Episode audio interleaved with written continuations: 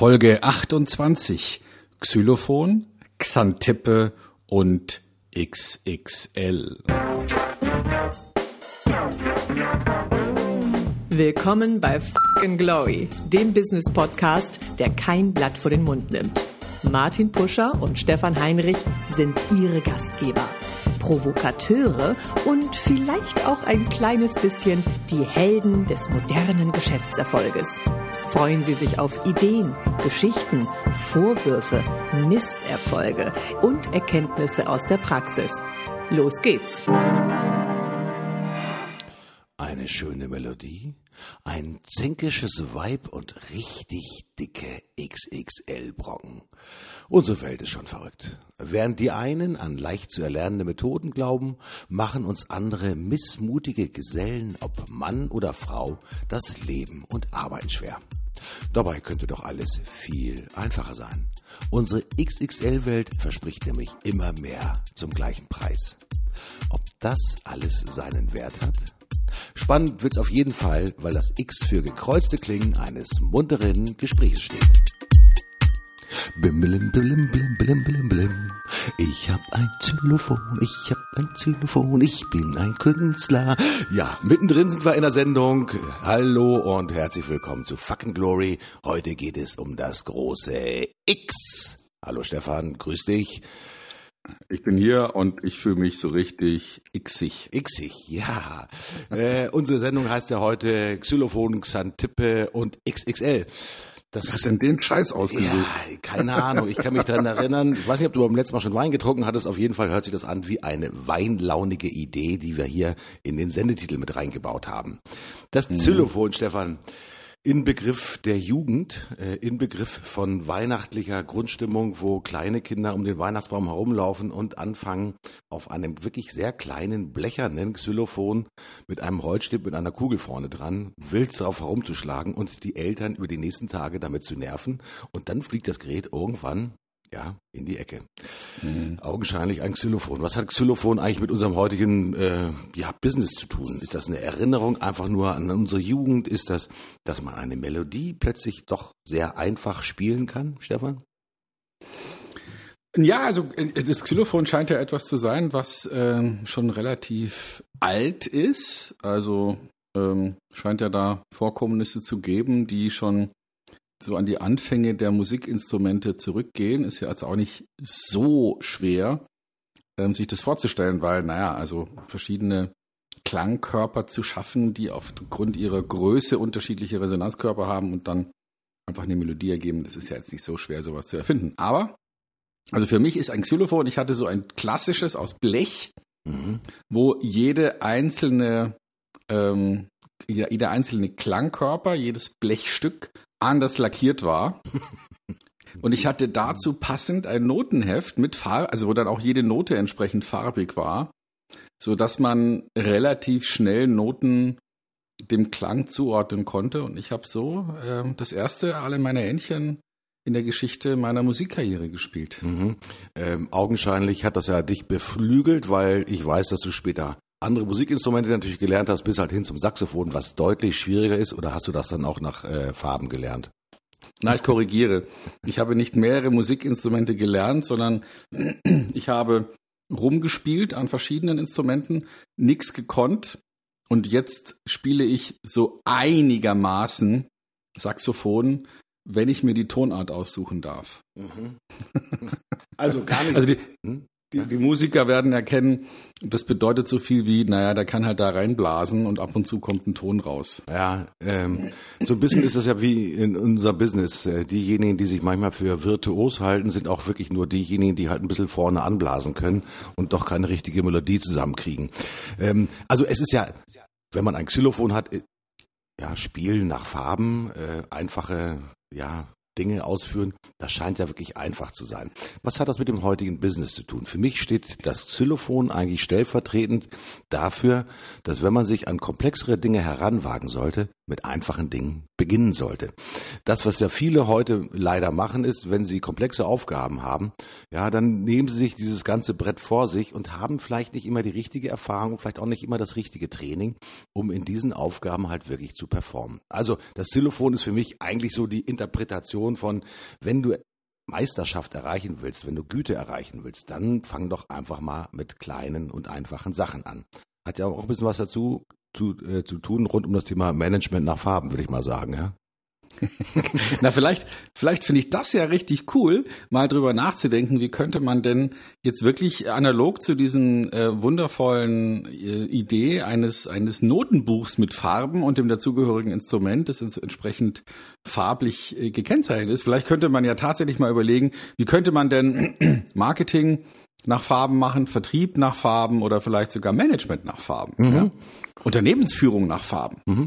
ja, es gibt natürlich, ich sag mal, das hatten wir schon häufiger, dass das Thema, das sogenannte Reisprofil, dem ja häufig auch, ich sag mal, Farben zugeordnet sind. Es gibt dieses Thema äh, DSIG, wo du im Prinzip auf der Skala von extrovertiert, introvertiert, äh, personenorientiert, sachorientiert, natürlich auch den einzelnen Charakteren Farben auch zuordnest. Das ist ja schon eine sehr beliebte Methodik. Wird auch im Vertrieb, ich kenne das so zumindest aus dem Finanzvertrieb, da wird gerne so von roten, von blauen, von grünen, ja, wen habe ich vergessen? Rot, Blau, Grün, die Gelben, von, von den Gelben auch noch gesprochen. Äh, und die werden dann ganz schnell mal in einen Topf reingeworfen und sagen, okay, Hauptsache dieser Charakter wird von mir schnellstmöglichst erkannt und dann kann ich ihm die richtigen Fragen stellen oder ihm auch die richtigen Nutzenaspekte entgegenbringen und dann wird er schon sich genauso bewegen, wie ich es gerne von ihm haben möchte.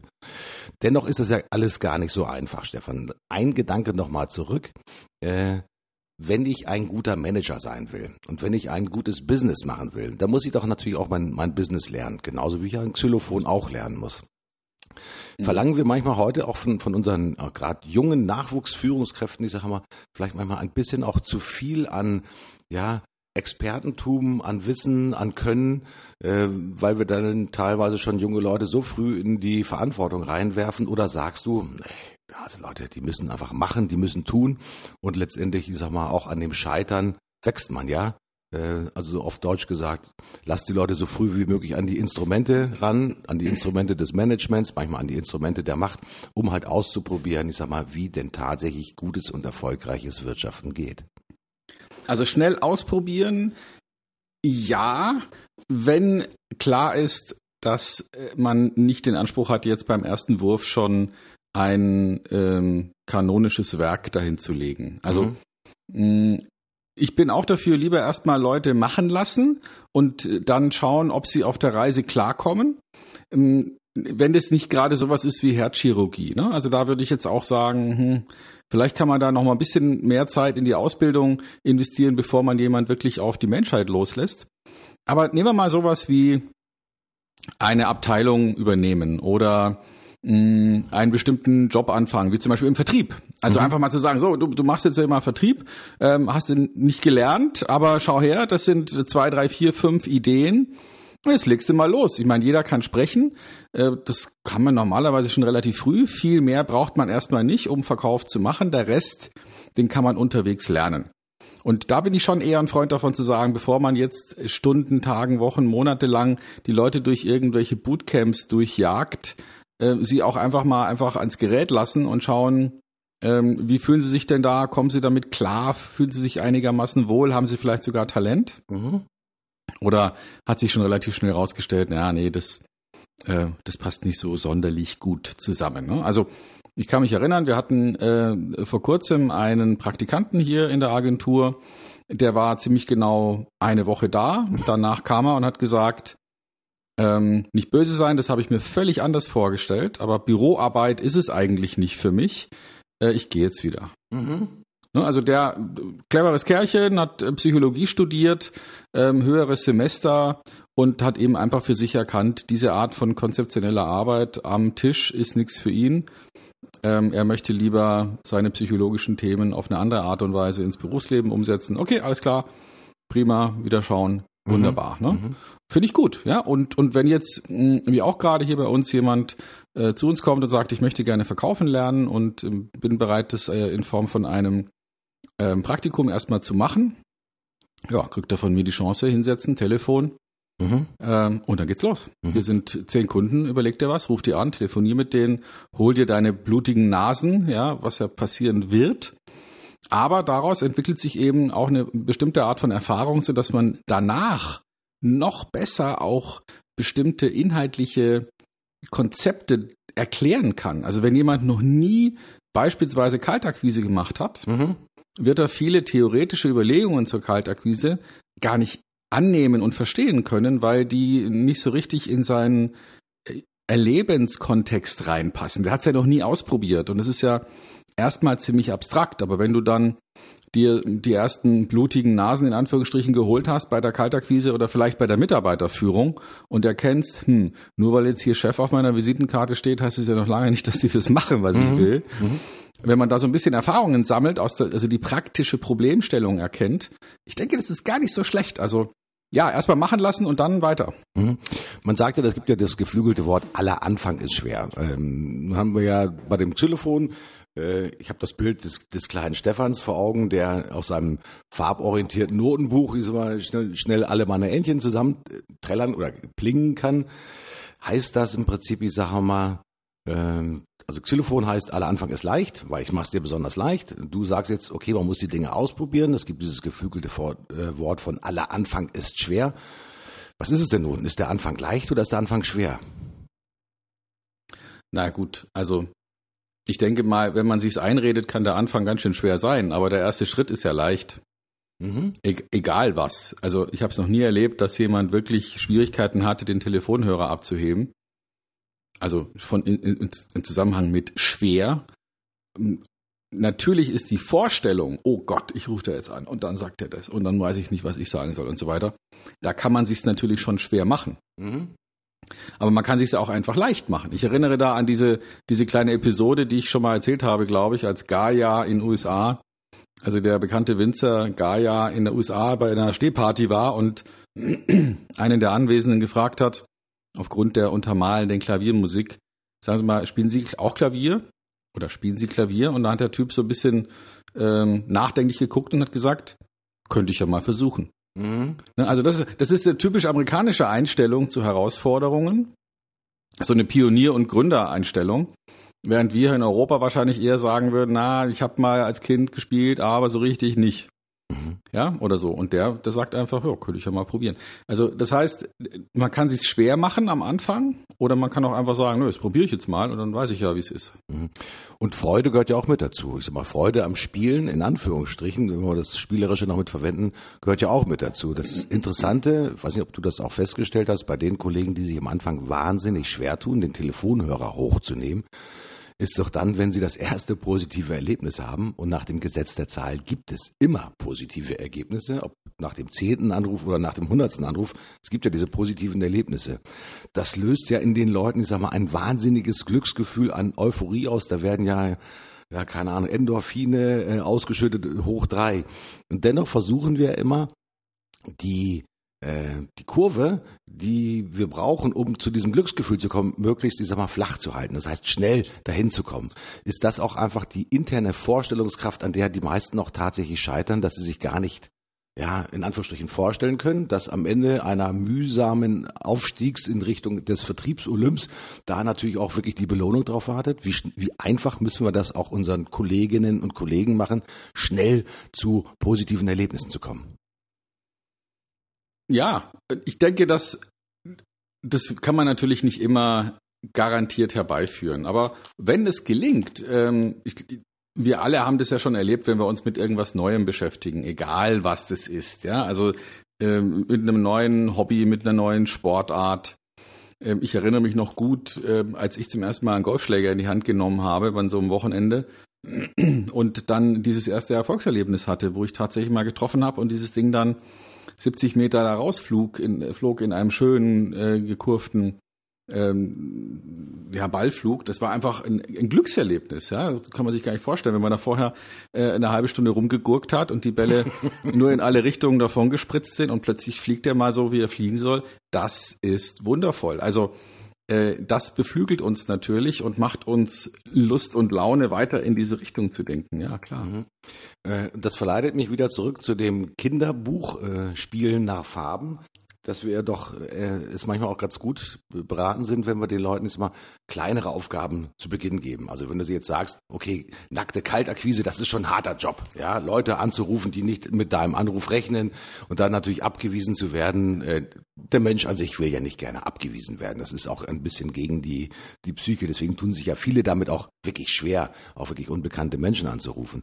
Gibt es da mhm. so, so, so kleine Übungen, ähm, die helfen, die die ersten Meter zu überwinden, dass man das intern übt? Ich meine, ich kenne es ja aus, aus vielen Unternehmen, da macht man dann sozusagen die internen Vertriebsgespräche. Ja, der eine Kollege muss möglicherweise den grätzigen Kunden spielen, der angerufen wird, der andere muss das simulieren.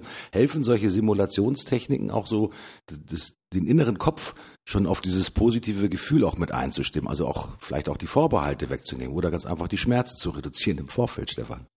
Mhm, klar. Also wenn ich weiß, was dabei rauskommen kann und, und diese gewisse Lust habe, das auch umzusetzen, ähm, ja, ich denke, dass ähm, das kann natürlich schon auch die, die Schwierigkeit erstmal überbrücken, wo, wo Menschen sagen, na, soll ich es tun, soll ich es nicht tun. Es einfach mal auszuprobieren und zu sagen, komm, ich mach's jetzt. Mhm. Aber nochmal, ich möchte nochmal noch mal auf dieses Farben und, äh, und den Gedanken mit dem Xylophon, das eben eingefärbt ist und dem dazugehörigen Notenheft. Ähm, vielleicht ist es wirklich hilfreich, wenn wir für verschiedene Aufgabenstellungen, die wir heute im Unternehmen haben, uns möglichst simple hm, Bilder und, und Konzepte überlegen, die man auch darstellt, aufhängt und vielleicht den Leuten auf irgendeine Art und Weise zur Verfügung stellt. Ich habe nämlich festgestellt, dass ähm, wenn man äh, also wenn man sich überlegt, wie gehen heute Leute an bestimmte Konzepte ran, dann ist es meistens schwierig.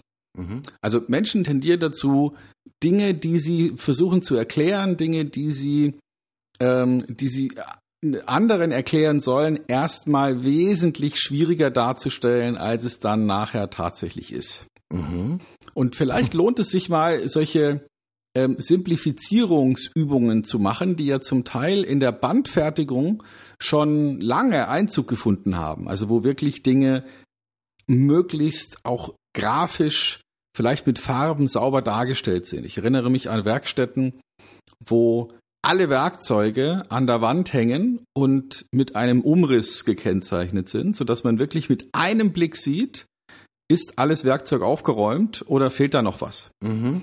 Also solche extrem simplen, grafisch aufbereiteten optischen Hilfen, das finde ich ziemlich cool. Und wenn man ähm, ja, wenn man da auch in seinem Unternehmen sich überlegt, wie kann man Dinge nicht simplifizieren, aber wie kann man sie möglichst einfach darstellen, sodass die Menschen die Angst davor verlieren, Dinge auszuprobieren, das halte ich für, für ziemlich clever. Mhm. Also das, was wir in unserem Unternehmen machen, das ist ja das beliebte Thema, was andere auch haben, das Thema Checklisten, ja, auch farblich mhm. sozusagen kodiert. Also wo, wo ist möglicherweise eine besonders kritische Situation im Projektverlauf zu erwarten. Das sind dann meistens die sogenannten Meilensteine, die dann natürlich bei uns eher tendenziell die Farbe rot haben. Denn wenn der Meilenstein nicht erreicht wird, dann können halt die anderen Projektbestandteile einfach nicht starten. Äh, es ist in der Tat mhm. so, auch dass dieses Thema des Mach es grafisch deutlich, also ich sage jetzt nicht, dass man ein Balkendiagramm oder ein, ein Flowchart zeichnen muss, aber eigentlich fängt es schon an mit einer einfachen, ich sage mal, Strichzeichnung, die man an einem gemeinsamen Konferenztisch vom Verlauf eines Projektes macht. Mhm. Das, äh, viele Kollegen nutzen dafür die Flipchart, wenn sie anfangen, sozusagen äh, Projektverläufe vielleicht zu skizzieren, ob das das Thema Whiteboard ist und so weiter und so fort. Das, was ich immer wieder sehe, ist, versucht sozusagen die Entwicklung eines Projektes wirklich Stück für Stück nachvollziehbar zu machen. Also wirklich großes, nicht nur A4-Blatt, sondern meistens sind es A3-Blätter, wo ich dann sage, okay, hier ist unser Anfangspunkt, hier ist unser Endpunkt. Wie kommen wir zu den einzelnen Sachen? Wo sind kritische Aspekte? Das sind dann nachher manchmal tolle Machwerke, die dann äh, manchmal aufgehängt werden, nicht immer aufgehängt werden, die uns aber dabei helfen, immer wieder neue kritische Punkte zu identifizieren. Es ist nicht so, dass wir die Weisheit mit Löffeln gefressen haben, denn äh, auch uns passieren immer wieder nochmal Fehler und ich glaube, wichtig ist immer wieder die Auseinandersetzung auch bei scheinbar routinisierten Aspekten. Denn die Welt um uns herum, die bewegt sich so schnell, Anforderungen von Kunden verändern sich, die Technologie verändert sich, die Ansprüche an Qualität verändern sich, die Ansprüche an Service verändern sich. Und das hat natürlich immer wieder einen Einfluss auf äh, letztendlich mal von Projekten. Und was für uns wichtig ist, Risiken einfach auch frühzeitig, ich sag mal, ja, ich sage jetzt mal, zu adaptieren und zu sehen. Ich meine, einige machen da in der Hochschule, äh, bringe ich das mal einen Studenten bei, immer eine sogenannte Risikotabelle, eine Risikomatrix aufzubauen. Wie kann sich das möglicherweise auch bei unterschiedlichen Stakeholdern entwickeln? Mancher sagt da, hey, das ist akademischer Blödsinn. Nein, das ist überhaupt kein akademischer Blödsinn. Also wirklich die Risiken auch zu adaptieren und zu sagen, okay, da wollen wir ganz besonders drauf achten. Deswegen müssen die von mir auch in Rot gekennzeichnet sein. Welcher Stakeholder hat an dieser, an diesem Projekt ein besonderes Interesse und wer kann halt auch zu einem, ja, einen negativen Einfluss auf dieses Projekt haben. Ich glaube, das ist super wichtig, nicht zeichnen zu können, sondern einfach zeichnen zu wollen. Es geht nicht um, um das Schöne darum, sondern es geht immer wieder nur um die, da bin ich zu 100 Prozent bei dir, bei der Simplifizierung letztendlich von Bildern. Ähm, was hältst du davon, wenn man im Prinzip, ich sage mal, diese unterschiedlichen, ich sage mal, Verläufe von, von Projekten zum Beispiel, soll man das in den Büros aufhängen, um den Leuten das immer wieder vor Augen zu führen? Hast du schon irgendwo mal was gesehen, wie, ich sag mal, Unternehmen bewusst diese Simplifizierung in Form von Bildern ja, etabliert haben in ihrem Unternehmen? Ja, du hast es ja schon angesprochen. Also so ein Projektplan, so ein Gantt-Chart ist ja nichts anderes als so eine Simplifizierung, um sich im wahrsten Sinne des Wortes einen Überblick zu verschaffen und ähm, für viele andere Abläufe, Prozessdesign, für viele Dinge, die erstmal abstrakt sind. Wie läuft jetzt so ein Marketing-Funnel ab oder wie läuft so ein Prozess ab, den man sich da gerade ausgedacht hat für einen Konzern? Die kann man ja durch so eine Zeichnung extrem plastisch machen. Was sind ähm, nicht umsonst äh, feiern Infografiken, ich nehme an, dass du weißt, was mhm, das ist, mhm.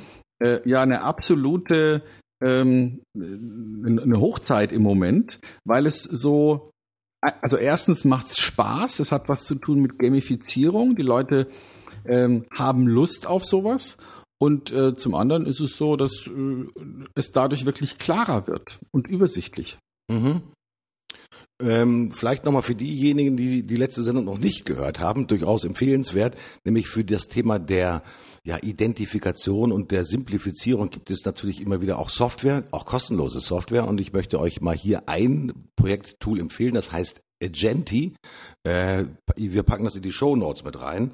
Äh, wird geschrieben www, also jetzt mal die Webseite, Agenti A G A N T Y. Das ist eine im Moment, ich glaube, die machen das aus wirklich mit großer Leidenschaft. Die Software ist umsonst, ähm, die sieht gut aus äh, und man kann sie halt wirklich mit Gantt Chart und allem drum und dran wirklich, ich sag mal, kostenfrei einsetzen. Ähm, einfach mal ein Thema gerade für kleinere Unternehmen, die sich noch nicht für eine große Projektmanagementlösung entscheiden wollen. Wirklich eine, ein schönes Tool, um einfach wirklich kostenfrei, ja, Bilder zu produzieren, simplifizierte Bilder, um einfach den Überblick zu behalten äh, und nicht zu verlieren. Finde ich eine geile Geschichte. Kollegen kommen übrigens aus Deutschland, ist keine amerikanische Software, sondern die sitzen hier oben irgendwo im Norden, ich weiß nicht genau wo. Auf jeden Fall, ja, durchaus einfach mal angucken und das mal ausprobieren. Es gibt natürlich auch zum Thema Infographics natürlich mittlerweile auch Toolsets. Ja, es ist ja nicht so, dass man jetzt mit jede, für jede Infografik zu einem Grafiker rennen muss und der einem für in Anführungsstrichen viel Geld eine in Anführungsstrichen komplexe Infografik zusammenbaut, sondern es gibt ja auch schon mittlerweile wirklich sehr gute Toolsets, wo man sich auch aus bestehenden Materialien auch einfach seine Infografiken zusammenbauen kann. Warum sind die Infografiken so begehrt? Weil sie halt wirklich ein komplexes Wissen auf ja, einer DIN A4-Seite so anschaulich und das Volk bringen, Stefan? Warum das so viele sind? Mhm. Naja, weil, weil es auf diese Art und Weise so einfach wird. Also ich empfehle den, den Hörern mal bei Gelegenheit einfach das Wort Infografik bei äh, der berühmten Suchmaschine Google einzugeben. Und man wird feststellen, was da für eine Vielfalt von Grafiken ist für super profane Sachen, wo man sagt, dafür brauche ich doch keine Infografik, aber auch für extrem tiefgründige Informationen, die durch diese grafische Aufbereitung wie so flashmäßig sofort klar werden und wir ruckzuck kapieren, was sich dahinter verbirgt. Also äh, vielleicht ist ja diese bildhafte, klare Darstellung auch etwas, was ähm, manchmal in, in Kommunikationen im Betrieb, im Unternehmen wirklich gebraucht werden würde. Ich erinnere mich da an zwei legendäre TED Talks, falls die Hörer nicht wissen, mhm. was es ist. So ein ähm, Kurzvortrag, der meistens so 15 bis 20 Minuten dauert. Und da gibt es einen sehr berühmten ähm, von einem Menschen, den die meisten wahrscheinlich zumindest namentlich kennen, einem gewissen Bill Gates,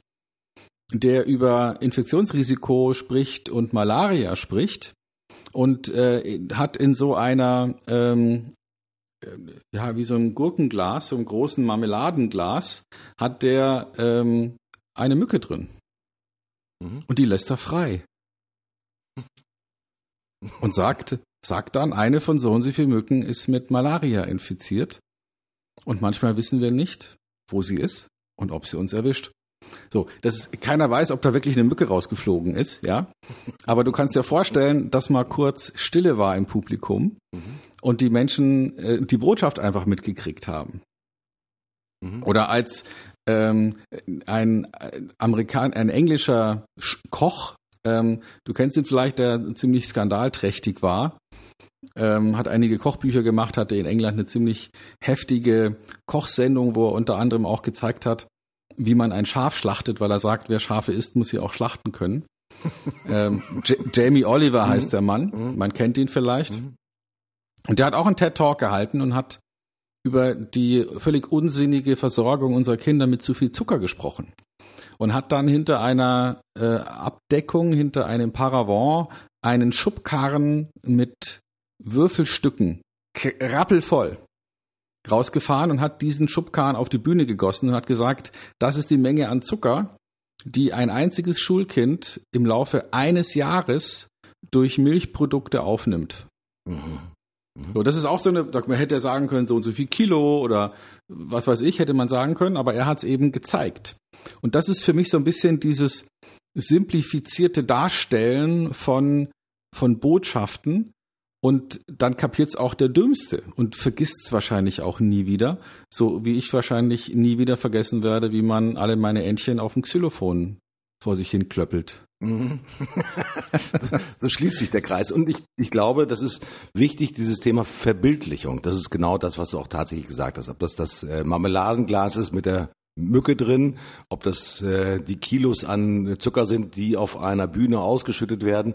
Das kann aber auch natürlich das Aufhängen, ich sag mal, von Bildern sein, ich sag mal, von Kunden, die nicht zufrieden sind. Ja, ich, mhm. und es müssen nicht die echten Kunden sein, sondern ich sag mal, wenn wir eine Leistung erbringen, die halt nicht, ich sag mal, den Kundenwünschen entspricht, wie sieht denn dann eigentlich unser Kunde aus? Und das sind dann auch manchmal diese ja, äh, verzwickten Gesichter, wo die Mundlippen nach unten gehen und man angestrengte Gesichter sieht. Genauso ist es andere auch natürlich, wenn man, welches Erlebnis wollen wir denn unserem Kunden präsentieren? Was soll der denn empfinden? Ja? Es, ist, es ist auch manchmal wirklich simpel. Ich, weil du es jetzt gerade sagst mit Aufhängen, fällt mir gerade ein, ich habe mal einem Unternehmen eine ganz simple Maßnahme empfohlen, für die ich dann auch viel Kritik eingeheimst habe, aber sie hat wunderbar funktioniert.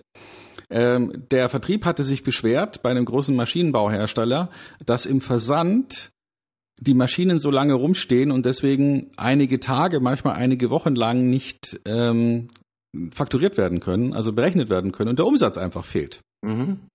Und äh, meine Empfehlung war doch einfach mal nur eine Zahl aufzuhängen ähm, in Euro, wie viel Umsatzwert momentan im Versand hängt und nicht verschickt werden kann. Mhm. Und diese Zahl auf dem Weg in die Kantine in einen Glaskasten zu hängen. Mhm. Damit sie auch keiner runterreißen kann. mhm. Und einfach nur drüber zu schreiben, Umsatz, den wir momentan nicht machen können, weil die Ware im Versand steht. Zahl. Und darunter, also eine große fette Zahl und darunter, wie viel das gestern war, wie viel es vorgestern war und so die letzten zehn Tage. Und ähm, am ersten Tag äh, gab es natürlich jemand, der sich beschwert hat. Am zweiten Tag war der Betriebsrat äh, unterwegs und alle haben sich, haben sich wie verrückt beschwert, aber es gab eigentlich keinen vernünftigen Grund, sich zu beschweren, weil es waren ja nur Fakten. Und kaum zehn Tage später haben sich diese Zahlen signifikant verbessert, ohne dass irgendeiner, irgendjemand einen Anschiss gegeben hat. Einfach nur, weil die Mitarbeiter im Versand selber auf Ideen kamen, was man tun könnte, um schneller zu werden. Zum Beispiel vorher mit wem reden, was hast du denn wann wie verkauft, vorher schon mal in die Fertigung eine Kommunikationslinie aufzubauen, nicht zu warten, bis die Maschine einfach in Versand gestellt wird, sondern und so weiter. Da kamen einfach viele gute Ideen dabei raus. Mhm. Und was am Ende war, die haben den, den Umsatz, den sie nicht machen konnten, geviertelt. Also Wahnsinn. plötzlich stand nur noch ein Viertel des Wertes rum. Was es für ein Unternehmen bedeutet an weniger Finanzierung und früher äh, Cashflow, das kann man sich ja ungefähr ausrechnen. Und da war nicht viel. Es war einfach nur dieses Verbildlichen, in dem Fall noch nicht mal ein Bild, sondern einfach nur eine Zahl aufzuhängen. Und schon haben sich Dinge verändert. Mhm. Ähm, das heißt aber auch, äh, wenn ich das versuche zu übertragen auf die positive Seite, äh, gerade bei amerikanischen Unternehmen sieht man ja viele Bilder von Mitarbeiter des Monats und so weiter und so fort.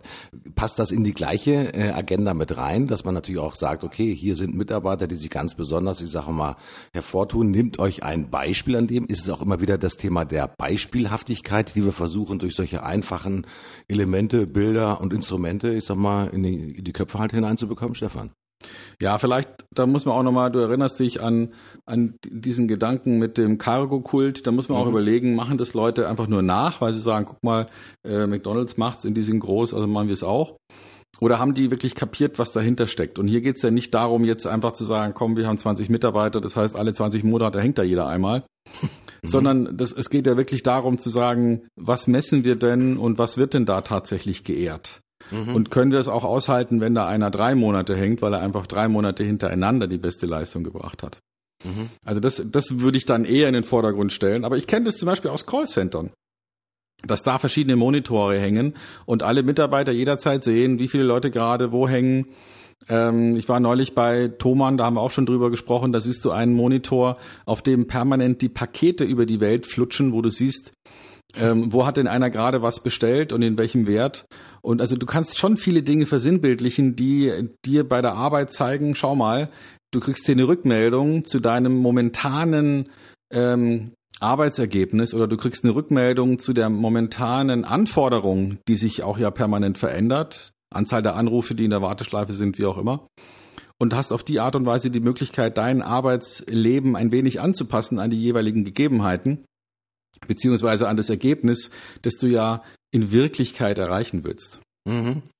Äh, was zum Thema Bewertung dazu gehört, sind natürlich auch die Kundenbewertung, was man ja nicht nur bei Amazon, sondern bei vielen anderen ähm, E-Commerce-Geschäften natürlich sieht, ist, wie renken die Kunden quasi den Service, die Leistung, die ich erbracht habe. Gehört das auch dazu, dieses Thema äh, Kundenbewertung in das Thema simplifizierende Bilder. Denn wenn ich mich bei Amazon natürlich orientiere nach einem neuen Produkt, ich suche ein Produkt, ja, gucke ich danach, ob das Produkt mit 4.6 bewertet ist, also durchschnittlich in die mehr als vier Sterne bewertet ist. Ja, niemand von uns würde ja wahrscheinlich freiwillig ist mal auf ein Produkt gehen, ist mal das nur mit einem Stern bewertet ist und wo ich dann natürlich eine Großzahl von, von negativen Kommentaren drunter habe. Die Menschen gehen ja gar nicht so weit, dass sie jetzt dann auch die einzelnen Kommentare lesen, sondern eigentlich geht es ja dazu, wirklich simplifizierend, schnell zu erkennen, was ist gut bewertet, äh, was hat äh, ja die Masse in Anführungsstrichen schon ja für mich vorbewertet und was passt zu mir. Gehören diese Kundenbewertungen eigentlich auch in das Thema der simplifizierenden, gut bebilderten Entscheidung?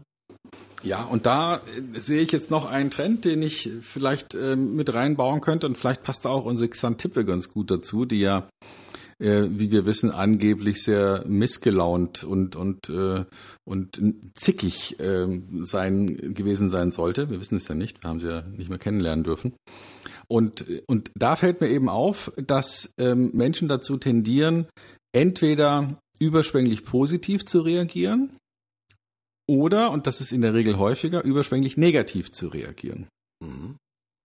Und die, die Frage, die ich mir da stelle, ist, wie kann ich mich da jetzt als Kunde, als potenzieller Kunde dran orientieren? Also wenn man jetzt beispielsweise mal, wir haben ja ähm, demnächst ähm, wieder Wahlen, gerade eben hatten wir sie ja, äh, und du wirst dich vielleicht auch äh, erinnern, dass da natürlich viel Dinge über, über Facebook liefen. Und da ist in der Regel, wenn zu einer Partei jemand ein Statement gemacht wird, die negative Rückmeldung meistens heftiger, wortgewaltiger und wilder als die positive. Mhm. Also vielleicht haben wir da ja so ein, so ein Gen, so ein Xantippen-Gen in uns, mhm. das, das uns eher zänkisch macht. Mhm. Ich habe äh, zu diesem Punkt Kundenbewertung noch eine ganz kleine Geschichte, die ich erzählen möchte, die ich äh, vor kurzem auf einem ja auf einem Workshop aufgeschnappt habe. Also es ist keine Erfahrung der ersten Hand, sondern ich berichte jetzt einfach mal wie ein guter Journalist, der etwas gehört hat vom in Anführungsstrichen Hörensagen. Äh, ein Hersteller wollte seine Produkte weiter bekannt machen äh, über äh, Amazon und hat äh, diejenigen, die besonders positiv auf das äh, Produkt reflektiert haben, eingeladen in so einer, ich sag mal, Like-Konferenz. Ja, diejenigen, was fandet ihr, was äh, habt ihr toll an unserem Produkt gefunden? Warum habt ihr das Produkt gekauft? Warum habt ihr das so positiv bewertet? Und so weiter und so fort. Heißt nichts anderes als ich versuche die Fürsprecher für mein Produkt äh, noch weiter zu einen und zu stärkeren Fans zu machen und die dann letztendlich mal positive Weiterempfehlungen aussprechen. Gemacht, getan. Der Hersteller hat natürlich aber auch gesehen, dass es äh, Kunden und Konsumenten gab, die ja, diesem Produkt nicht so positiv gegenüberstanden. Und das ist, glaube ich, sehr clever gewesen, was dieser Hersteller dann gemacht hat. Er hat eine sogenannte Hater-Konferenz einberufen. Er hat sich ganz bewusst ja, mit den Kunden auseinandergesetzt, die halt bei dem großen E-Commerce-Shop, ja, die Produkte nur mit ein Stern oder mit zwei Sternen bewertet haben, die ja tendenziell eigentlich die, ja, negativen Rückmeldungen einfach waren, so wie du es gerade gesagt hast, Stefan. Das mhm. Interessante ist natürlich, sich auch genau dahin zu bewegen, wo manchmal Frust, Ärger und das Laute der negativen Rückmeldung ist. Ähm, ich war jetzt natürlich bei dieser Hater-Konferenz leider nicht dabei. Ich habe einfach nur diesen äh, Effekt mitbekommen, also die Follower-Konferenz und die Hater-Konferenz. Und ich finde das mit der Hater-Konferenz, finde ich einen ganz interessanten Gedanken, wenngleich man da natürlich auch eine sehr stabile Persönlichkeit äh, sein muss. Denn ich kann mir vorstellen, das sieht manchmal aus wie auf so einer Parteiveranstaltung, wo die lauten Krakeler natürlich auch auftreten und sagen, was für ein Scheiß, kaufe ich nie wieder dieses Produkt von X, Y oder Z. Aber die Idee finde ich gut sich ganz bewusst mit den ja, negativen Infiltratoren zu beschäftigen, die ja manchmal durchaus wie Xantippe sehr xenkisch und widerwillig und missmutig daherkommen. Also es lohnt sich schon, sich genau auch mit dieser Zielgruppe zu beschäftigen. Die Tendenz ist immer, man geht dahin, wo es nicht so schwer ist. Ja, also bei den, bei den Friends und Followers, da kann man reüssieren, da wird man gefeiert, da wird man auf dem Schild durch die, äh, durch das Dorf getragen. Aber dahin zu gehen, wo es schmerzlich ist, das hilft auch unheimlich. Also ich äh, fand die Idee ziemlich cool, sich auch genauer mit dieser Zielgruppe sehr intensiv zu beschäftigen. Mhm. Stefan, unsere Xantippe. Xantippe, wer ist denn überhaupt Xantippe? Wir, muss, wir mussten natürlich selbst mal nachgucken, wer ist denn Xantippe? Und äh, wie gesagt, Stefan hat sie nicht kennengelernt, ich habe sie auch nicht kennengelernt. Ähm, auf jeden Fall der Legende nach ist das die Ehefrau von Sokrates gewesen. Und äh, man hat sie in den, man kann das nachlesen in, in, in Büchern, natürlich auch in Wikipedia. Sie wurde häufig als übellaunig, ja, und auch als missmutig beschrieben. Und ähm, ja, ich versuche, Stefan hat, es gibt einen Einspruch, Stefan, hast du vorhin gesagt, das war irgendwie Happy Wife, Happy Life. ja. ähm, äh, was sagt uns die Xantippe, also dieser Typus der Xantippe über unser aktuelles Leben. Diese missmutigen Menschen, die gibt es natürlich um uns herum. Wir wollen jetzt mal äh, nicht über sozusagen private Dinge sprechen, aber was können wir denn von diesen Xantippes, diesen missmutigen und misslaunigen Menschen tatsächlich leben? Äh, nicht leben, sondern lernen, Stefan. Weiß ich nicht. Also da, da tue ich mir schwer, denn also ich mag sie nicht. Ich mag missmutige Menschen nicht. Ähm, äh, denn also es schallt ja immer so heraus, wie du reinrufst. Ich habe nichts dagegen, wenn jemand mal auf den Tisch haut und Dinge klarstellt, die nicht passen oder auch mal deutliche Kritik äußert und klipp und klar sagt, äh, warum er sich Dinge anders vorstellt oder wo es hakt. Einverstanden. Aber wenn jemand sozusagen Berufsgrantler ist, wie man das in meiner Heimatstadt München sagt, also sozusagen nur missmutig ist, dann, dann macht es keinen Spaß. Das mhm. braucht, braucht kein Mensch. Also niemand möchte auch mit Leuten zusammen sein, die permanent Missmut ausstrahlen und, und vielleicht auch die Bürde der Welt auf ihren Schultern tragen. Mhm. Ähm, als wohlmeinender Pseudopsychologe sage ich natürlich, Xantippe ist wahrscheinlich nicht als missmutiger und übellauniger Mensch auf die, äh, auf die Welt gekommen, sondern die Umstände haben sie wahrscheinlich dazu gemacht. Ähm, das kennt wahrscheinlich jeder von uns, der schon ein paar Jahre äh, Weg auf Berufs- und Privatleben gegangen ist. Äh, häufig sind das natürlich auch Dinge, die sozusagen wie eine Bürde sich immer mehr auftürmen. Äh, wenn diese Persönlichkeiten nicht in Anführungsstrichen wahrgenommen werden, nicht achtsam behandelt werden, vielleicht auch missachtet werden, ja, nicht so wertgeschätzt werden, dann ist das so etwas wie der ja, nicht der Kredit, der sozusagen immer weiter auf sich, sich aufbaut bei den Xantippes, der dann irgendwann wirklich zu auch einer Verhaltensveränderung führt. Ähm, das ist genauso, jeder kann sich vielleicht noch daran erinnern, denkt mal an eure Schulzeit zurück. Ich sage mal, da gab es in der, in der Klasse immer diejenigen, die waren die sogenannten Stars und da gab es immer auch immer diejenigen, die vielleicht so ein bisschen Mauerblümchen waren und die vielleicht auch manchmal belächelt, bedrängt, äh, veralbert wurden und so weiter und so fort. Ähm, ich sage nicht, dass wir mit unserem Verhalten schlechte Menschen produzieren, aber als, als Kind kann das natürlich schon mal passieren und äh, wenn so ein eine Person in Anführungsstrichen sich nicht wehrt, ja, und nicht sozusagen diese Last äh, abwirft, ja, dann wird es tatsächlich dann eine Xantippe. Oder ich weiß nicht, wie der männliche Xantippe heißt, Xantippa vielleicht. Das gibt's natürlich. Also es setzt natürlich schon sehr viel Erwachsenheit und sehr viel auch Selbstbewusstsein voraus, sich von dieser Bedrängnis von draußen tatsächlich frei zu machen. Xantippe hätte ja eine Möglichkeit gehabt, damals mit Sokrates. Der hätte ja Sokrates verlassen können und hätte sich möglicherweise frühzeitig jemand anders äh, an ihrer Seite besorgen können. Also wenn man diese missmutigen Menschen hat, Stefan, ich nehme diesen Gedanken doch mal auf, dann soll man sich eigentlich von ihnen trennen. Weil das drückt ja selbst auf die eigene gute Laune, oder? Hm. Ja, stimmt. Das drückt auf die Laune und äh, macht niemand froh.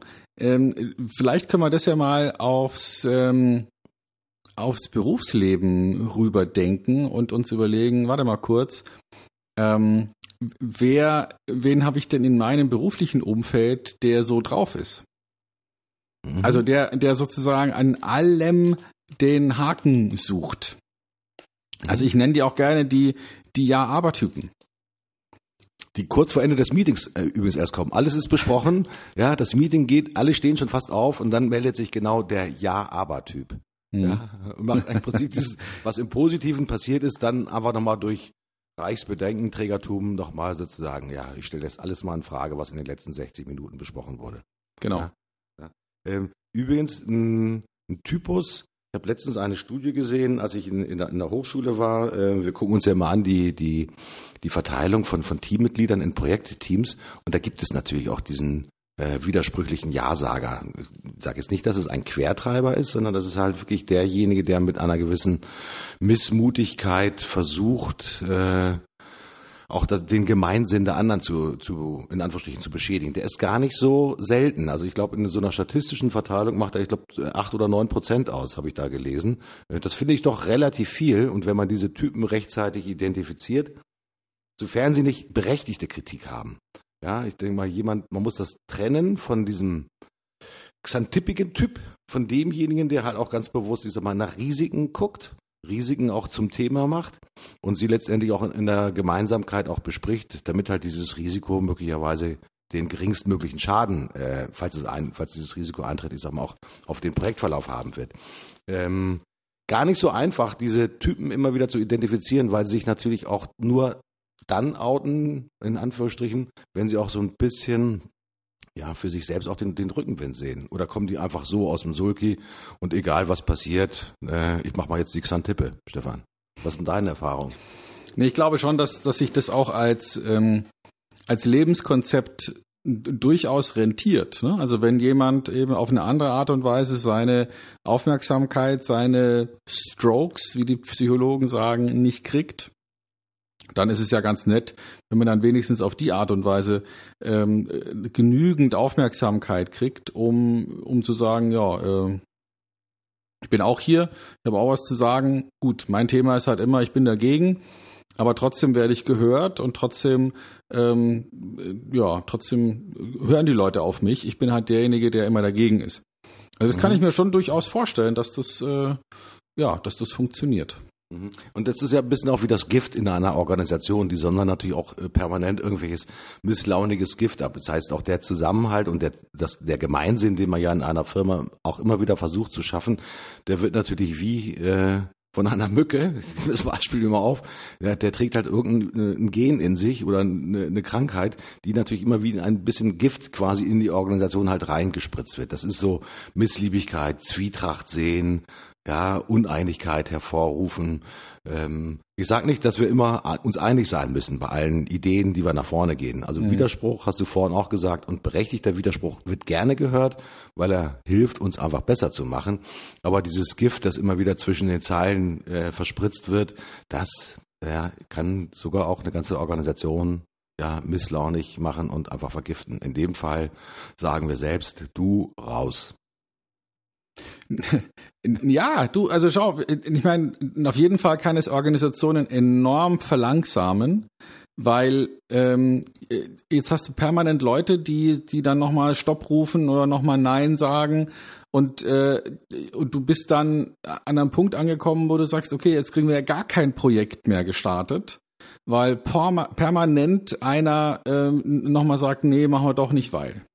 Mhm. Und das, mhm. das kann ganze Organisationen, äh, wenn nicht in den Ruinen, dann doch zumindestens vom Markt wegfegen, weil, weil sie nichts mehr gebacken kriegen. Weil man kann ja vorher an jedem Plan nochmal etwas finden, wo man sagt, naja, das ist noch nicht super. Aber, mhm.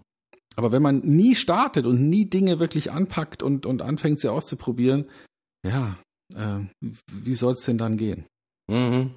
Ich glaube, die Xantippe stecken wir jetzt mal wieder in die Schublade zurück, weil ich merke selbst an mir, je länger ich mich drüber unterhalte, desto misslauniger werde ich eigentlich, äh, weil man natürlich auch innere Bilder auch abruft. Wir wollen uns eigentlich den schönen Dingen zuwenden, Stefan. Und mhm. äh, äh, Xylophon fand ich lustig und finde ich schön. Äh, Xantippe fand ich jetzt nicht so toll, aber XXL ist das dritte Thema unserer heutigen Sendung und das macht ja eigentlich Spaß. Zumindest wenn man letztendlich, ich sag mal, RTL 2 Fan ist, denn da gibt es, ich sag mal, wunderschöne Sendungen, die halt von, ich sag mal, kräftigen Typen und äh, Menschen und äh, Männern und Frauen handeln, die versuchen sozusagen aus einem XXL wieder ein XL zu machen oder vielleicht sogar ein L zu machen oder es werden die dicksten Burger, die fettesten Rippchen getestet all over the world. Unterscheidend, äh, es gibt es immer noch, ich glaube, im, im Fernsehen. Also XXL scheint in zu sein, Stefan. Trend der Zeit? Ja, und manchmal fragt man sich, äh, ist denn viel wirklich immer besser als weniger? Also äh, auf den ersten Blick klingt es ja ganz vernünftig zu sagen, naja komm, ich will mehr. Aber auf den zweiten Blick brauchen wir wirklich die XXL-Größe bei, bei einem Softdrink? Ähm, brauchen wir wirklich die in, in noch größeren Burger? Ähm, brauchen, brauchen wir die noch größeren SUVs? Ja, zum Beispiel. Richtig. Ja, weil ähm, ich glaube, dass 98 Prozent aller SUVs mit Allrad noch niemals abseits von befestigten Wegen gefahren wurden. ja, das kann gut sein. Ja, aber sie machen Spaß. Ja, sie haben viel PS, sie sehen großzügig aus, man hat einen viel besseren Überblick. Ähm, von daher passt vielleicht auch das so ein bisschen in, in die aktuelle Mentalität rein. Wenn es einer Wirtschaft gut geht, dann richtet man sich doch auch gerne so ein bisschen an der XXL-Mentalität aus. Ja, also es kann dann auch, wenn ich mir angucke, wie Unternehmen sich dann auch gerne auch nach draußen präsentieren. Ich sage nicht alle Unternehmen, ja, die Gewinne steigen, Mitarbeiter, äh, Kundenzuwachs und so weiter und so fort. Also wir sind XXL. XXL wird positiv beleumundet und gut, positiv gutiert äh, in der Öffentlichkeit und in der Presse. Wenn mhm. jemand sagt, oh, ich bin ziemlich schlank aufgestellt, ich bin eigentlich eher das S-Modell, ich bin aber gut durchtrainiert, schnell, agil, wendig, ähm, kommen auch durch schwierige Situationen durch, dann taucht das vielleicht gar nicht so auf. Also wir gucken schon auch automatisch immer dahin, wo es ja größer, dicker und fetter zugeht, habe ich das Gefühl zumindest. Ja, und äh, wie gesagt, auf den ersten Blick ist größer und mehr ja auch eine gute Idee. Also ist doch schön zu sagen, Mensch, ich krieg fürs gleiche Geld mehr oder ich habe noch mehr ähm, von irgendetwas, ich habe noch eine größere äh, Essensportion. Aber auf den zweiten Blick ist die Frage, ist es denn eine gute Idee, diese Maximierung weiterzutreiben? Oder wäre es nicht vielleicht wesentlich besser, ähm, Right-Sizing, Smart-Sizing zu machen und eben nicht immer in Richtung XXL zu denken, sondern auch mal in Richtung, wie kann man denn jetzt hier aus dem L wieder ein M machen? Mhm.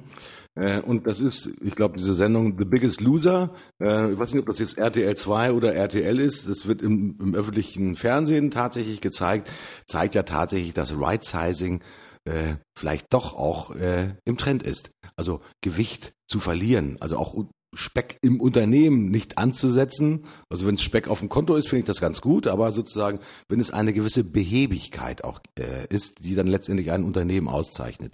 Es gibt viele große Unternehmen, äh, gerade auch amerikanische Unternehmen, die, wenn sie über einen bestimmten Schwellwert wachsen, ich sage jetzt einfach mal die Zahl von 100.000 Mitarbeitern, dass sämtliche Alarmglocken angehen, ja, und wenn sie spätestens bei 110.000 Mitarbeitern angelangt sind, sie sagen, okay, wir müssen 10 Prozent unserer Organisation, ja, ja, das ist nicht abstoßen, aber ich sage mal, wir müssen uns verschlanken.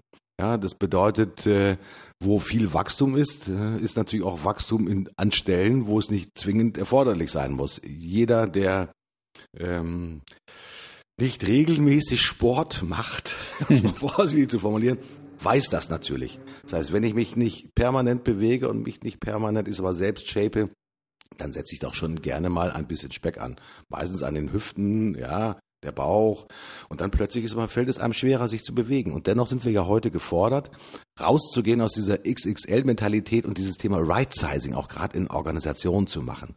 Macht es Sinn aus deiner Sicht heraus, ja, in regelmäßigen Abständen sozusagen hm, unternehmerisch den, den Body Mass Index zu überprüfen, ja, ob man denn auch noch sozusagen die richtige Größe, den richtigen Shape für den Wettbewerb hat, Stefan? Ähm, ja, also das halte ich für eine gute Idee, sich da Mechanismen zu schaffen, um zwischendurch mal wirklich zu prüfen, ohne ähm, ohne sich selber was vorzulügen, ob und wie man denn noch in Form ist. Finde ich gut. Finde ich eine gute Idee. Mhm. Ähm, das Thema Right Sizing hat ja auch etwas mit Training zu tun. Ich sag mal, das Right Sizing kommt ja nicht nur aus dem Thema heraus, dass man auf ja, Nahrungsaufnahme verzichtet, das wäre sozusagen das Heilfasten eines Unternehmens, sondern das heißt ja ganz bewusst in seine eigene Agilität auch zu investieren. Also wirklich die geistige Schnelligkeit natürlich im Kopf zu behalten, aber auch natürlich die ja, Bewegungsgeschwindigkeit mal insgesamt zu erhöhen. Wenn du natürlich eine gestandene Organisation bist, wo sich die Abteilungen über viele Jahre sehr gleichmäßig entwickelt haben, ja, dann kommen ja auch immer Rituale mit dazu. Rituale, die nicht unbedingt vielleicht noch in die heutige Zeit mit reinpassen.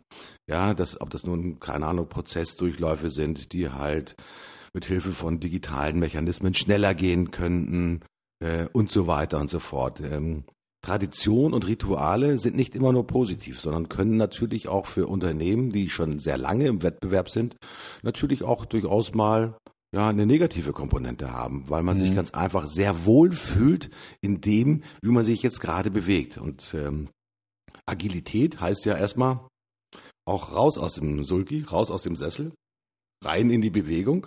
Und was Bewegung ist, weiß jeder von uns. Wenn es schnell geht, braucht man Puste, braucht man Atem.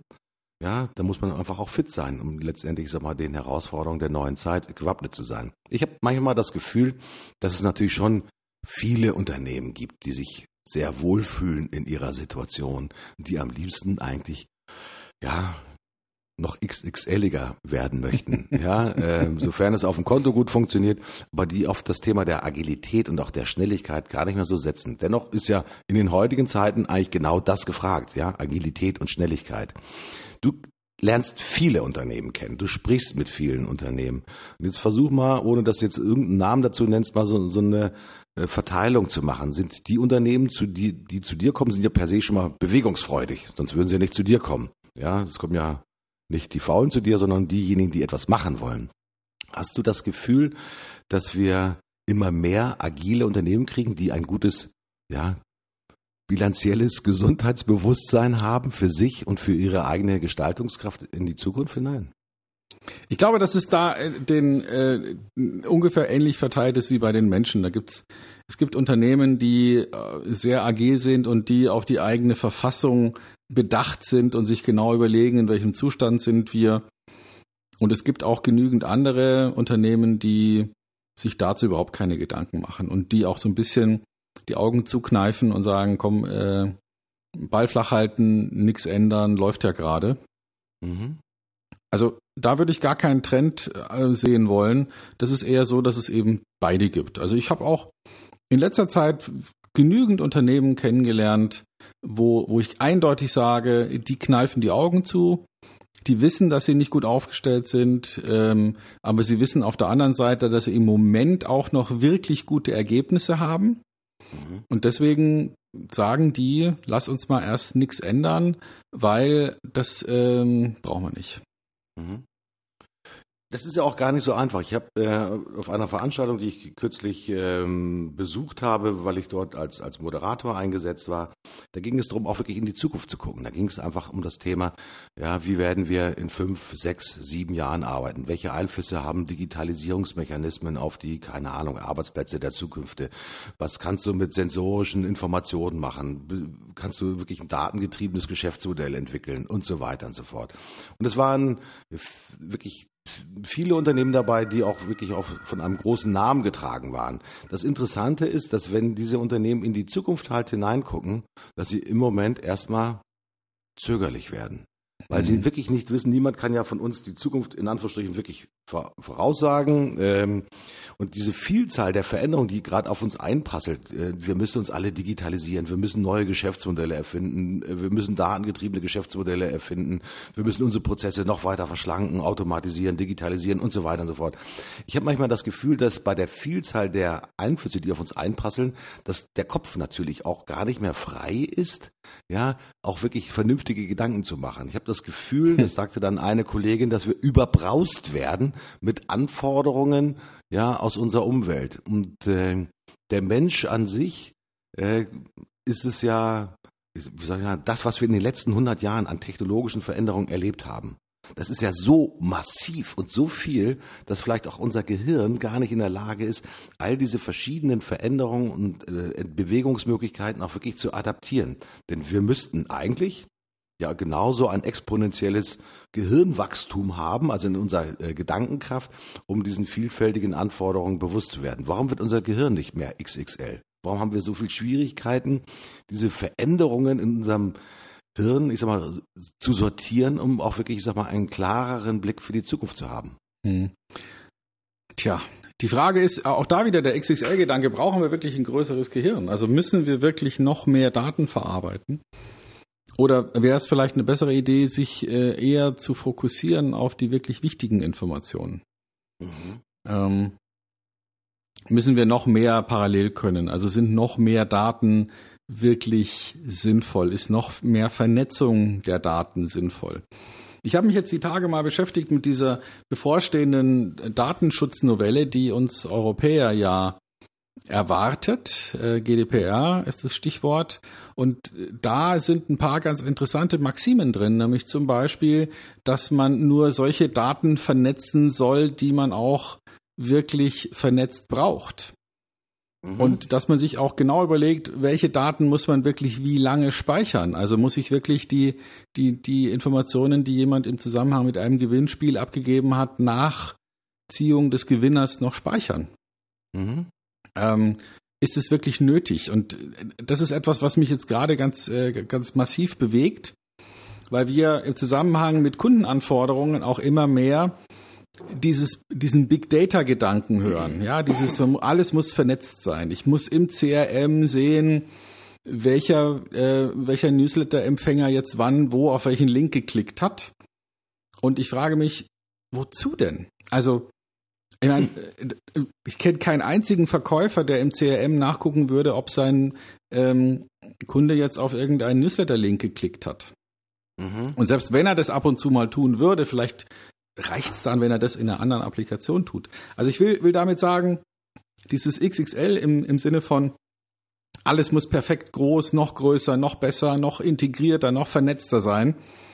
Wenn man da zwischendurch mal so ein paar ähm, Sinnfragen stellt. Muss das wirklich sein? Ist es sinnvoll?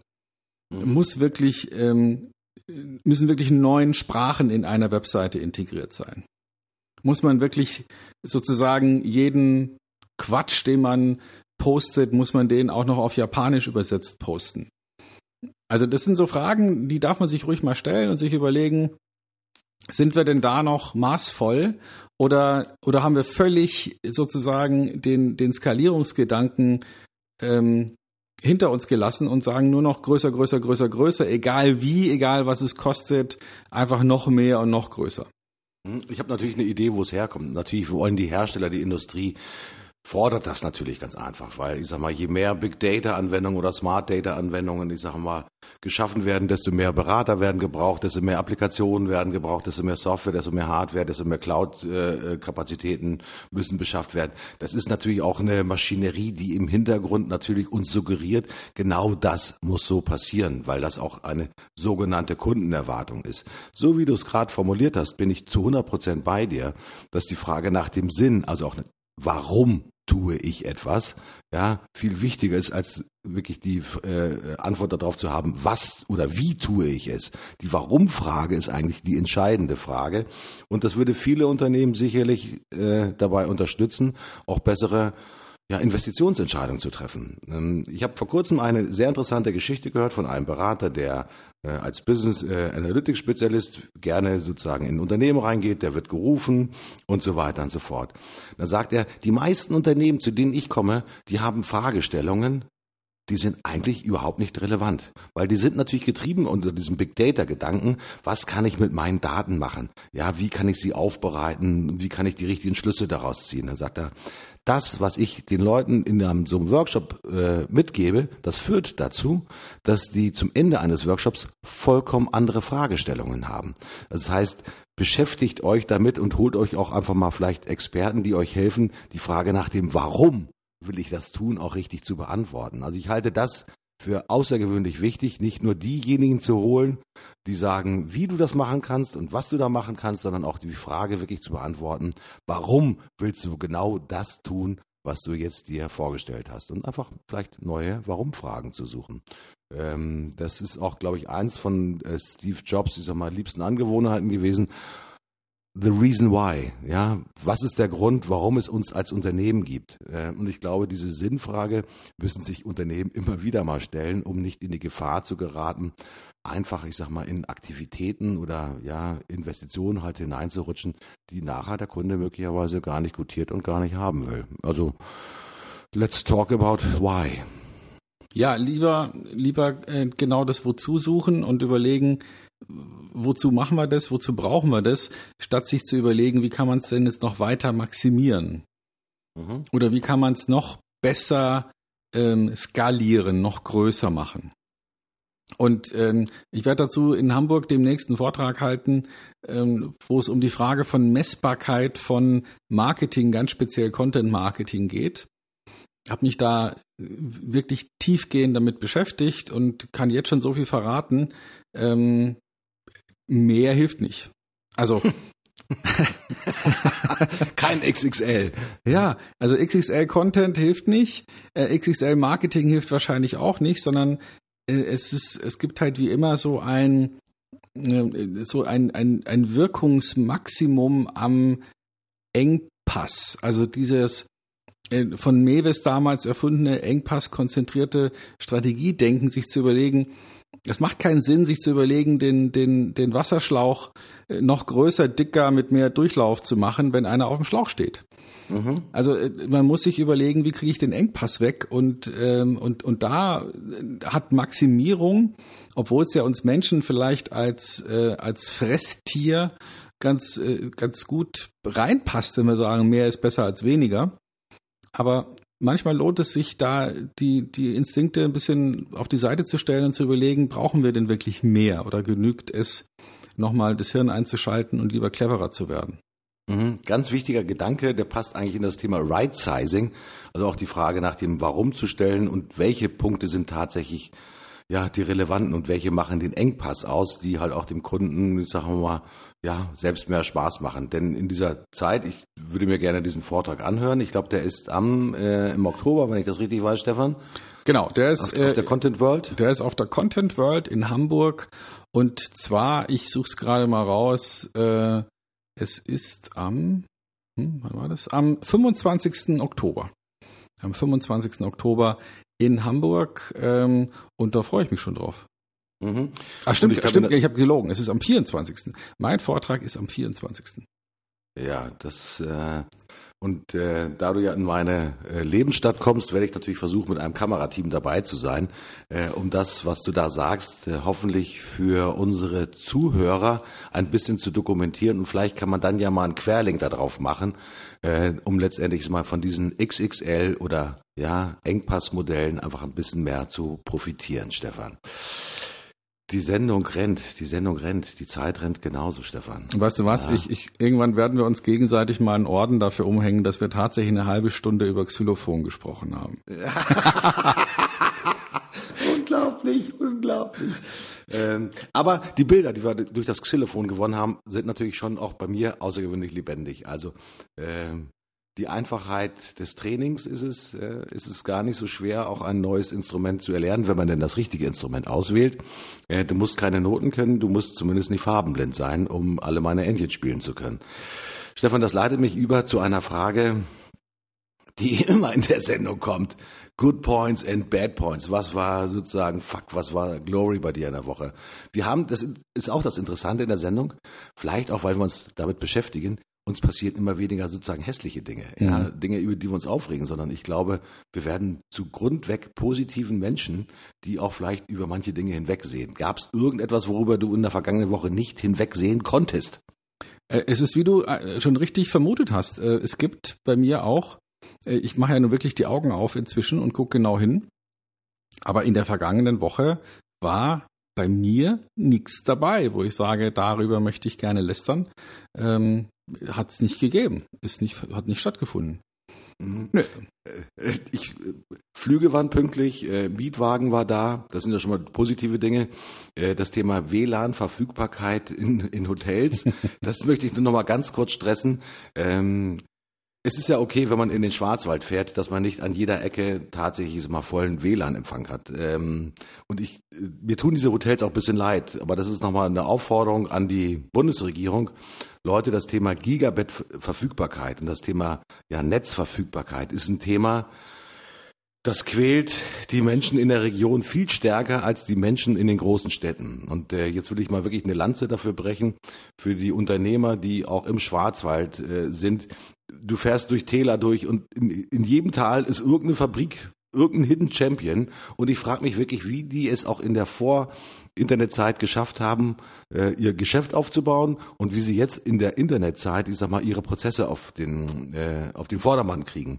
Das ist eine riesengroße Belastung und mich ärgert nicht sozusagen die, ähm, dass die vielleicht nicht die richtige Internetbandbreite haben. Mich ärgert, dass das zu wenig passiert. Also das ärgert mich wirklich. Also liebe Bundesregierung, macht da was. Und zwar schnell, ja, dass da was funktioniert. good points, good points, good points, good points. Was hat dich so inspiriert, dass dir ein, ein Lächeln äh, auf die Lippen gezaubert hat? Ja, also ich habe heute wirklich Spaß gehabt. Ich habe heute viel Freude gehabt, weil wir heute etwas produziert haben und das so zackig ging, dass ich mich frage, warum wir dafür früher so viel Zeit gebraucht haben. Also ähm, ich bin ja gerade im Online-Kurs Fieber. Ähm, Wer mich so ein bisschen verfolgt, der weiß, dass wir gerade mit erfolgreich-verkaufen.de ähm, an den Markt gegangen sind mit einem großen Acht-Wochen-Kurs, um Leuten eben auch, die keine Lust haben, in ein Live-Seminar zu gehen, die lieber für sich arbeiten, da ein vernünftiges Produkt anzubieten. Und, äh, und das hat schon einige Tage gedauert, die Videosequenzen für diesen Kurs aufzunehmen. Und wir haben jetzt als Anschlussprodukt unter anderem vier Intensivkurse noch äh, geplant. Einen davon haben wir jetzt fertig und bringen den demnächst an den Markt. Das wird ein Intensivseminar sein für Kaltakquise, wo man an 20 Tagen sozusagen so eine Mischung aus Lehrgang und Personal Trainer, also wo wirklich einer hinter dir steht und dich da wirklich durchpeitscht durch diese 20 Tage ähm, und dir hilft wirklich in 20 Tagen, also in einem Arbeitsmonat nach vorne zu kommen. Und wir haben das komplette Kursmaterial, das komplette Videomaterial heute innerhalb von einem Nachmittag produziert. Geil. Tolle Vorbereitung von meinen Leuten, ähm, tolles Lichtset aufgebaut äh, und dann wirklich zack, zack, zack die Texte vorbereitet, Teleprompter und wunderbar innerhalb von, ah, ich würde mal sagen, dreieinhalb Stunden das, den kompletten Kurs durchformatiert. Das war klasse, es hat Spaß gemacht. Hört sich an wie eine gelungene Leistung, nicht nur von dir, sondern einfach vom gesamten Team. Also Glückwunsch an das Team an dieser Stelle, die die äh, perfekte Vorbereitung gemacht hat. Mein Good Point der letzten Woche ist Eurowings. Ähm, ich bin zurückgeflogen von einer Produktion zurück nach Hamburg und saß auf einem wunderschönen Fensterplatz. Der äh, Mittelplatz war frei und rechts außen, links außen neben mir saß noch eine weitere Persönlichkeit. Stewardess kommt zu mir und sagt, äh, wenn es Ihnen nichts ausmacht, ich habe hinten einen, einen Vater mit einem Kind, die sitzen gerade vorm Notausgang, das geht leider nicht. Die sagen mal, würden Sie denn äh, den Platz tauschen äh, mit dem mit dem Herrn? Und ich sagte, okay, kein Problem, stehe auf, laufe nach vorne, sagt sie, hier vorne habe ich einen Platz für Sie. Mittelplatz zwischen zwei kräftigen Herren ein, eingesäumt. Ich sage, nee, das, das, das mache ich nicht. Das finde ich jetzt nicht so toll. Äh, war ein zweieinhalb Stunden Flug. Da dachte, oh, ich habe da hinten noch einen weiteren Platz, auch wiederum sozusagen Fensterplatz auf der anderen Seite. Alles gut, auch eine Dreierbank, aber alles Piano. Ich bestellte mir war schon ein bisschen später, 17 Uhr ging der Flug. Ich bestellte mir einen Wein äh, und habe den Wein ist mal mit meiner freundlichen Nachbarin auch nochmal ausgetauscht. Dann kam diese äh, Stewardess, die mich umgesetzt hat, zu mir und hob so den Finger. Ich sage, für Sie habe ich noch eine Überraschung und gab mir dann und brachte mir dann mit diesem kleinen weißen Serviette drum noch einen weiteren Rotwein, den ich dann mit meiner Nachbarin dann noch ausgetrunken habe. Das finde ich toll, dass man durch diese kleinen Gesten in Anführungsstrichen einen Passagier der natürlich auch freundlich war. Ich war in dem Augenblick freundlich, dann auch nochmal sozusagen positiv belohnt äh, für das, was man getan hat. Ich glaube nicht alltäglich. Ich glaube, eine kleine Geste, die, ich weiß keine Ahnung, was, was so eine Flasche Wein da kostet, ja, das sind ja diese 02 Flaschen, äh, da nochmal Aufmerksamkeit von Eurowings fand ich sehr gut von der Stewardess, fühlte mich wohl und deswegen erzähle ich es auch hier. Stefan. Schön. Mensch, Lob an Fluggesellschaft. Nicht so häufig, ja, aber nee. wenn, dann richtig. Ja, äh, wir haben ja nicht über Air Berlin gesprochen. so, jetzt äh, gucken wir nach vorne, Stefan. Äh, nach dem X kommt, äh, wenn ich das richtig in meinem Alphabet sehe, ein Y. Richtig. Gar nicht, gar nicht so einfach, äh, einen wunderschönen Dreiklang des Ys zu finden. Hm. ich sag mal, Beweglichkeit, Konzentration, Ruhe, Yoga. Ja, Om. Und dann, dann setze ich einen Kontrapunkt. Laut, protzig, unnötig, Yacht. Heide Witzka. Ja, ich habe sie vor Augen. Ah, dann brauchen wir noch ein weiteres Y. Hm. Was wir suchen, das sind Menschen, die auch irgendwie agil und schnell im Kopf sind ob sie jung sind oder ob sie alt sind. Aber eigentlich brauchen wir Youngster. Ja, und ob die immer agil sind, wage ich zu bezweifeln, zumindest nicht vom Geburtsrecht her. Aber das finde ich schön. Wir haben Yoga, Yacht und Youngster. Herrlich. Super, ich sag an dieser Stelle, ich freue mich tierisch aufs nächste Mal. Ich habe wieder jede Menge mitgenommen von dir, Stefan, weil du bist ein Ausbund nicht nur an Freundlichkeit, sondern auch an guten Ideen, die ich stets gut abspeichere und versuche in Handlungen umzuwandeln. In dem Sinne sage ich, ich bin raus. Bis zum nächsten Mal. Tschüss, euer Martin Buscher. Lieber Martin, danke für die Blumen und es ist mir immer eine große Freude, mit dir an meiner Seite diese wundervoll überflüssige Sendung zu machen, die aber einfach Spaß bringt und hoffentlich unseren Hörern auch. Und ich bin Stefan Heinrich und ich bin tatsächlich raus. Tschüss, bis nächste Woche.